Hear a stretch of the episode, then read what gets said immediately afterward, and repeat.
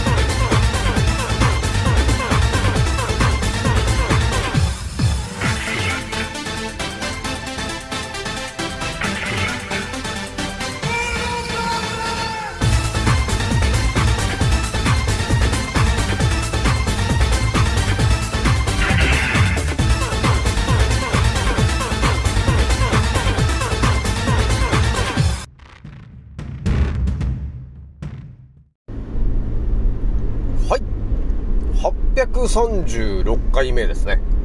創造船オメガ号宇宙一の免疫力マスター、青木丸でございます。今から話すことは私の個人的見解とおとぎ話なので決して信じないでくださいね。はい、ではですね、今回ね、一発目にね、ちょっとお伝えしたいのが、ちょっとね、農業にまつわる話なんだけど、まあ多分ね、農業をやってる人は、まあみんな関わってる、えーまあ見えてない敵についての話なんだけど、ひとまずね、あの答えをお伝えするわけではなくて、えーある一つのちょっとエピソードをちょっと皆さんに、えお伝えしたときに、皆さんに何が一体イメージできるのかなって話でちょっと、え頭に入れてみてどうなるかっていうのをちょっとお伝えしたい話があるんだよね。だからそれ一発目にお話ししまして、で、二つ目がですね、えー耳つぼについての、えー第2弾、そうお伝えしていくんですけど、えー今回の話はですね、え耳つぼを使った、えダイエットが実はありましたよと、えいう話があるんで、多分みんなあんま聞いたことないんじゃねえかな。私は初めて聞いたよ。うん。っていう話なんで、ちょっとその話しちゃおうかなっていうところあるんですよね。ひとまずね、えー私のアンカーラジオさんは現在ね、えー、63,767回再生突破しておりますと。皆さん、聞いてくれてありがとうという感じなんだよね。えーもうすぐね、6万4000再生突破するんじゃねえかと、えーいう勢いで、えー急上昇しております。という感じなんですよね。ひとまずね、今ね、えーいつもの通り、えー仕事から帰ってる時に、え今やってるわけなんですけども、もう今なんか雨が降ってきちゃってるから、ちょっとね、あの、また雨かいという感じになっちゃってるよね。それじゃあね、早速ちょっとお伝えしていくんですけど、一発目の内容がですね、あの、農業にまつわる方たちは多分みんな、まあ、気づいているというか知っている話なんですよね。多分見えない敵の話なんで、うん。見えない敵の話なんですけど、これをね、ちょっと物語風にちょっと話してみたときに、このチャンネルを聞いてる皆さんが、一体何をイメージできるかな？頭に何がイメージできるかな？ってちょっと気になったんで、ちょっとお伝えしてみたくなったんだよね。はい、それではですね、早速ちょっとお伝えしていくんですけども、え、ー、とね、まあ今日ね、まあ、一つ記事が載ってて、それはね、どういう記事につながるような話なのかというとですね、まあ農業に関わる人たちが、皆さんちょっと関わっている、見えない敵の話なんだけど、まあ普通にね、あの皆さんスーパーに行って野菜とか買うときに、綺麗な野菜しか売られてないじゃない。ね？なんていうのかな、この、虫が食べてて、見栄えが悪い野菜っていうのは基本、えー、店頭に並ばないじゃないですか、というとこがあるでしょ？だから、変な形の野菜とかって売れないし、虫が食べてるような野菜とかね、葉っぱが食べてるようなやつとかって、まあ売れないじゃない。まあ、そういうのがあるんだけど、じゃあ、農業の人たちって何に困っているのかっていう話からちょっと広がっていく話なんですけどね。例えば、そうだな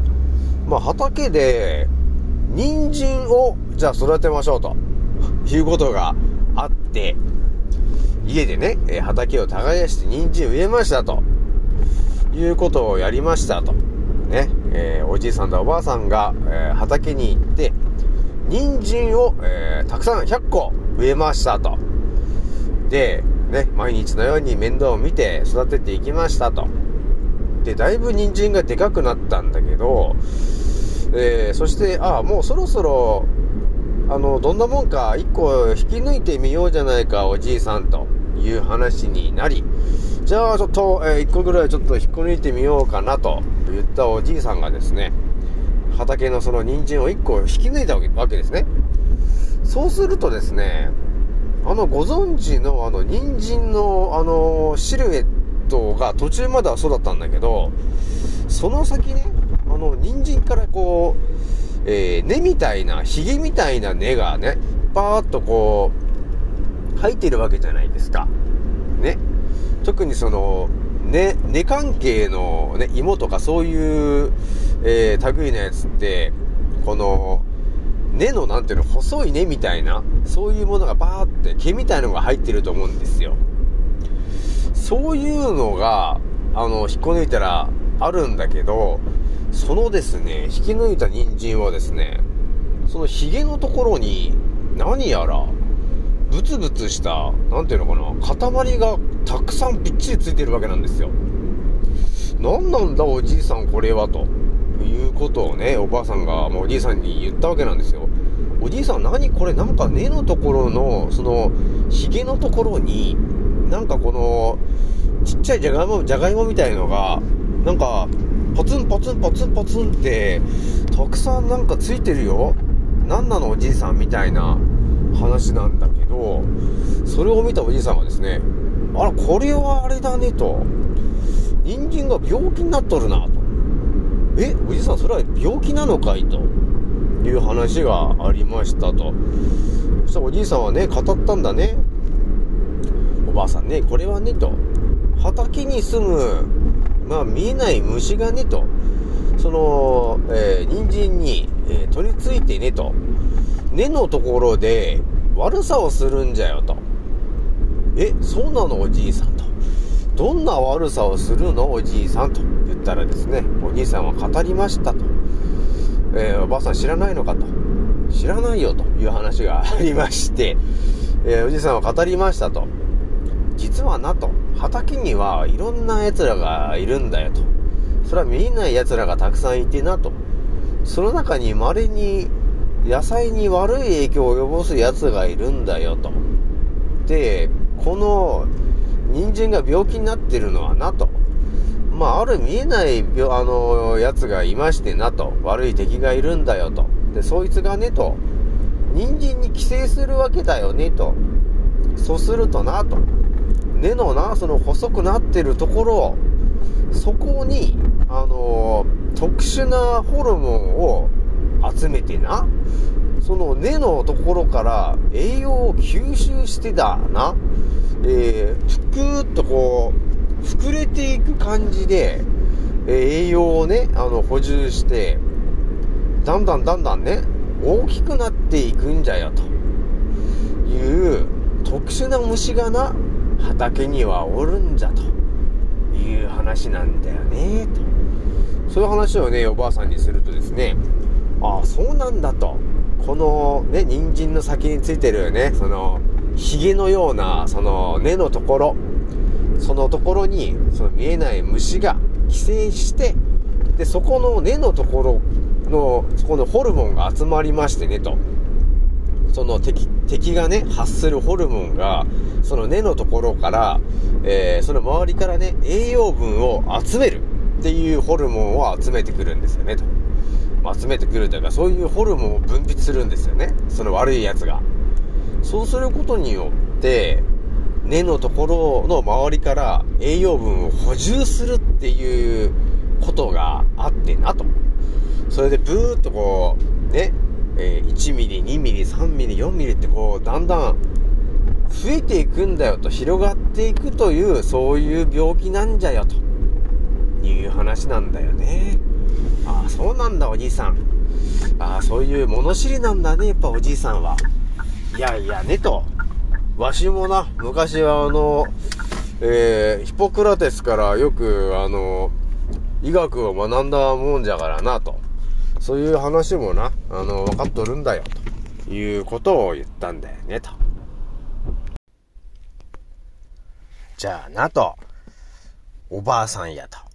一つじゃあ私がね、えーヒポクラテスとか、えーマルクス・アルレリウスのね、G であったガレノスからね、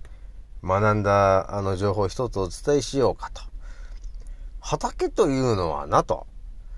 まあ、火に田んぼと書いて畑と書くんだがなと。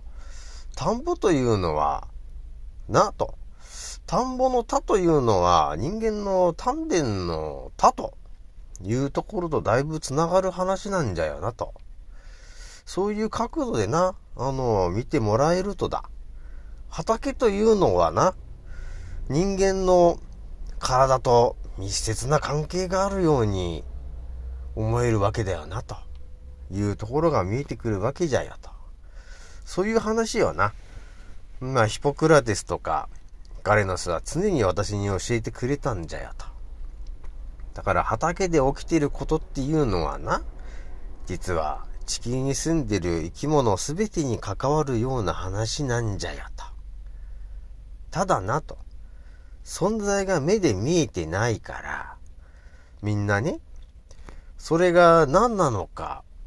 わからないんじゃよなと。見えてないからな。さらにな、それがなんでそうなっているのかということについて、ね、あの、黙ってる奴らがいるわけじゃよと。そうするとな、よくわからない病気が蔓延していて、で、原因がわからないというような話になるじゃろと。それが、からくりなんじゃよな。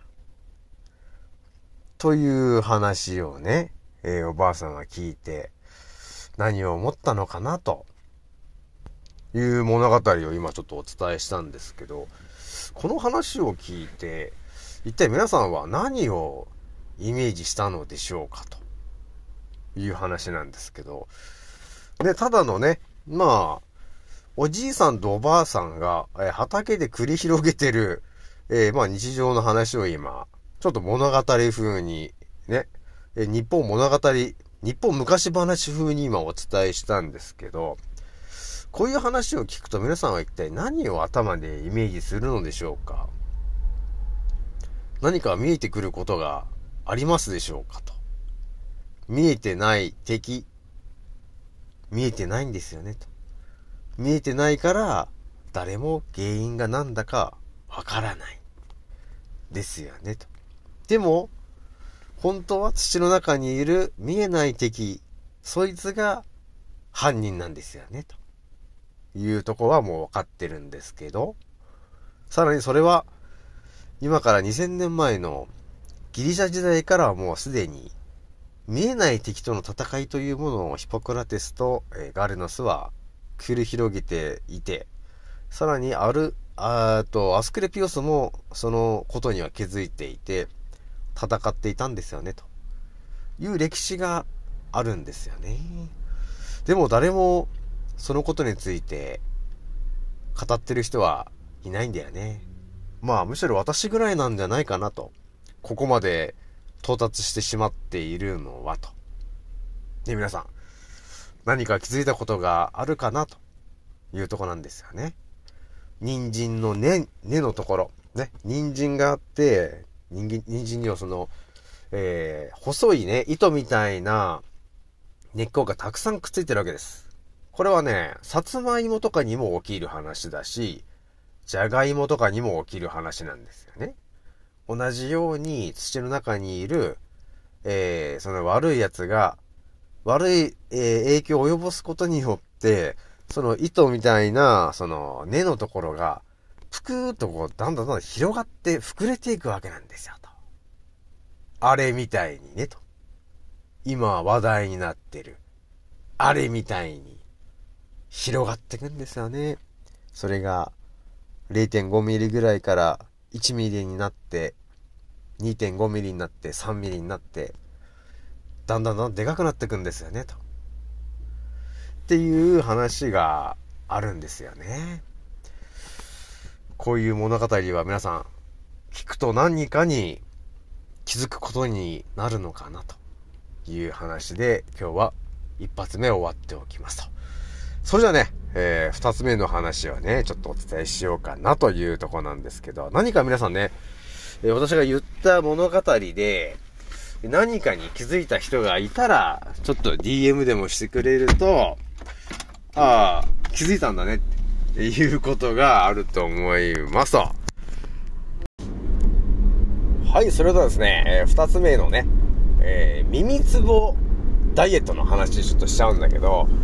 私もね、また耳つぼでいろいろ話し、あの、考察してた時に、あれっていうことに到達したんですよね。これがですね、耳つぼダイエットっていうのがね、あの、実際にありまして、これね、結構ガチな話なんですけど、耳のツボっていうのが、あの、赤ちゃんが耳たぶの方を頭にして、えー存在するかのように、耳つぼの、その、効能というんでしょうか。それがあるわけね。だから耳つぶ、えっ、と、耳たぶがあるじゃない？耳たぶっていうところにあるツボっていうのが、ちょうどこの人間の頭とか、目とか、そういうところに関わるツボが耳たぶにあるわけ。で、耳の上の方になっていくと、内臓だったり、足だったりっていう風になってるんですよね。で、心門っていうのがあるんだけど、それ、あの、少し前に、まあ、昨日お伝えしたかなっていうのがあるんだけど、まあ、自律神経に関わるツボなんですよね、というのがありますと。で、もう一つ、あの、起点っていうツボがあって、それは耳の穴の、え近くに、そのちょっと出っ張ってるとこあると思うんですよ。ね、耳の穴の近くに。なんかポッて出てる、出っ張ってるとこがあると思うんだけど、それの、ちょうどなんていうのかな、1センチぐらい先の、えー顔側に向かって1センチぐらい行ったところにあるのが、えー起点と呼ばれてるツボがあるんですけど、そのね、起点と呼ばれてるツボっていうのが、あのー起点の木っていうのが、えー、木がの木なんですよ。だからその起点というツボってどういう役割かっていうと、このツボを刺激していると、あの、食欲が抑えられるツボなんですよと。なので、起点っていうツボなんですよと。いうのがあるんですよね。だから起点を、あのツボを押したりとか、あと心門、要するに自律神経を整えるツボを、えー意識して押すようにすることによって、要するにあのストレスでね、たくさんご飯食べちゃう人いると思うんだけど、そういう人が、この起点を刺激して、心門を刺激してっていうことを、あの、1日ね、1分でも3分でもやってもらえると、起点を、起点というツボを刺激することによって、空腹っていうのがちょっと抑えられるんですよ。なので、ストレスでたくさん食べてるような人が、起点のツボを押すことによって、食欲が抑えられちゃうということが起きますと。で、さらに、心門という、えー、ツボを押すことによって、自律神経がだんだんこう、安定していくんですよね。そうすると何が起きてくるかっていうと、必要な分だけ食べれるようになってくるんですよ。で、えーストレスもだんだんだんだんこう、あの、ストレスが減っていく、体のバランスが整っていくということが、あの、起きてくるわけね。その結果、あの、代謝する力っていうのがね、あの、徐々に上がっていくわけですよ。その結果、えー何が見えてくるかっていうと、必要な分を食べて、それを代謝する力もアップするよ。そして、えー体から出るっていう排泄する力も出てくるよ。イコール、痩せますと、いうことになるわけなんですよ。いや、このダイエットはね、なかなかガチな話で、人間のからくりが見えてる方だと、ね、あのーこういうテクニックもあるのかっていうのがちょっと見えてきたかなっていうのがあるんですよね。えなので、今ね、なんかいろんなダイエットやってうまくいかないとかいう人がいたらね、まあ、人間のからくりをうまく利用してもらって、自律神経を安定させたり、そのお腹が減るっていうね、そこの、えー起点と呼ばれてるツボをね、えー積極的に押して、えー刺激することによって、空腹、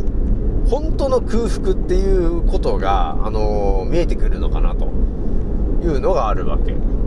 そうすると、必要以上に食べたくなくなるっていうツボになっているので、食べる量が、えー徐々に減ってくるんだよね。イコール、痩せるんですよね、ということにつながるんですよ。ね、だからやべえ話でしょ、というとこになってるんで、皆さんね、ちょっとダイエットしたいなっていう人がいたら、ぜひとも、えー起点というツボをね、えー今、人差し指で押す、えー押したり、さすったり、っていうことを1分間やったりとか、あとは、えー自律神経を整えるために、えー心門と呼ばれてる、えー耳のツボを押す、ということをやってもらえると、え食欲が減って、え要するに体の代謝がアップするんで、痩せるよと。むしろ痩せやすい体質になるよということになっているんですよね。なので、ぜひとも皆さんね、やってみてほしいなというところでございます。じゃあ今日はね、これぐらいにしておきます。次のせいでまたお会いしましょう。またねー。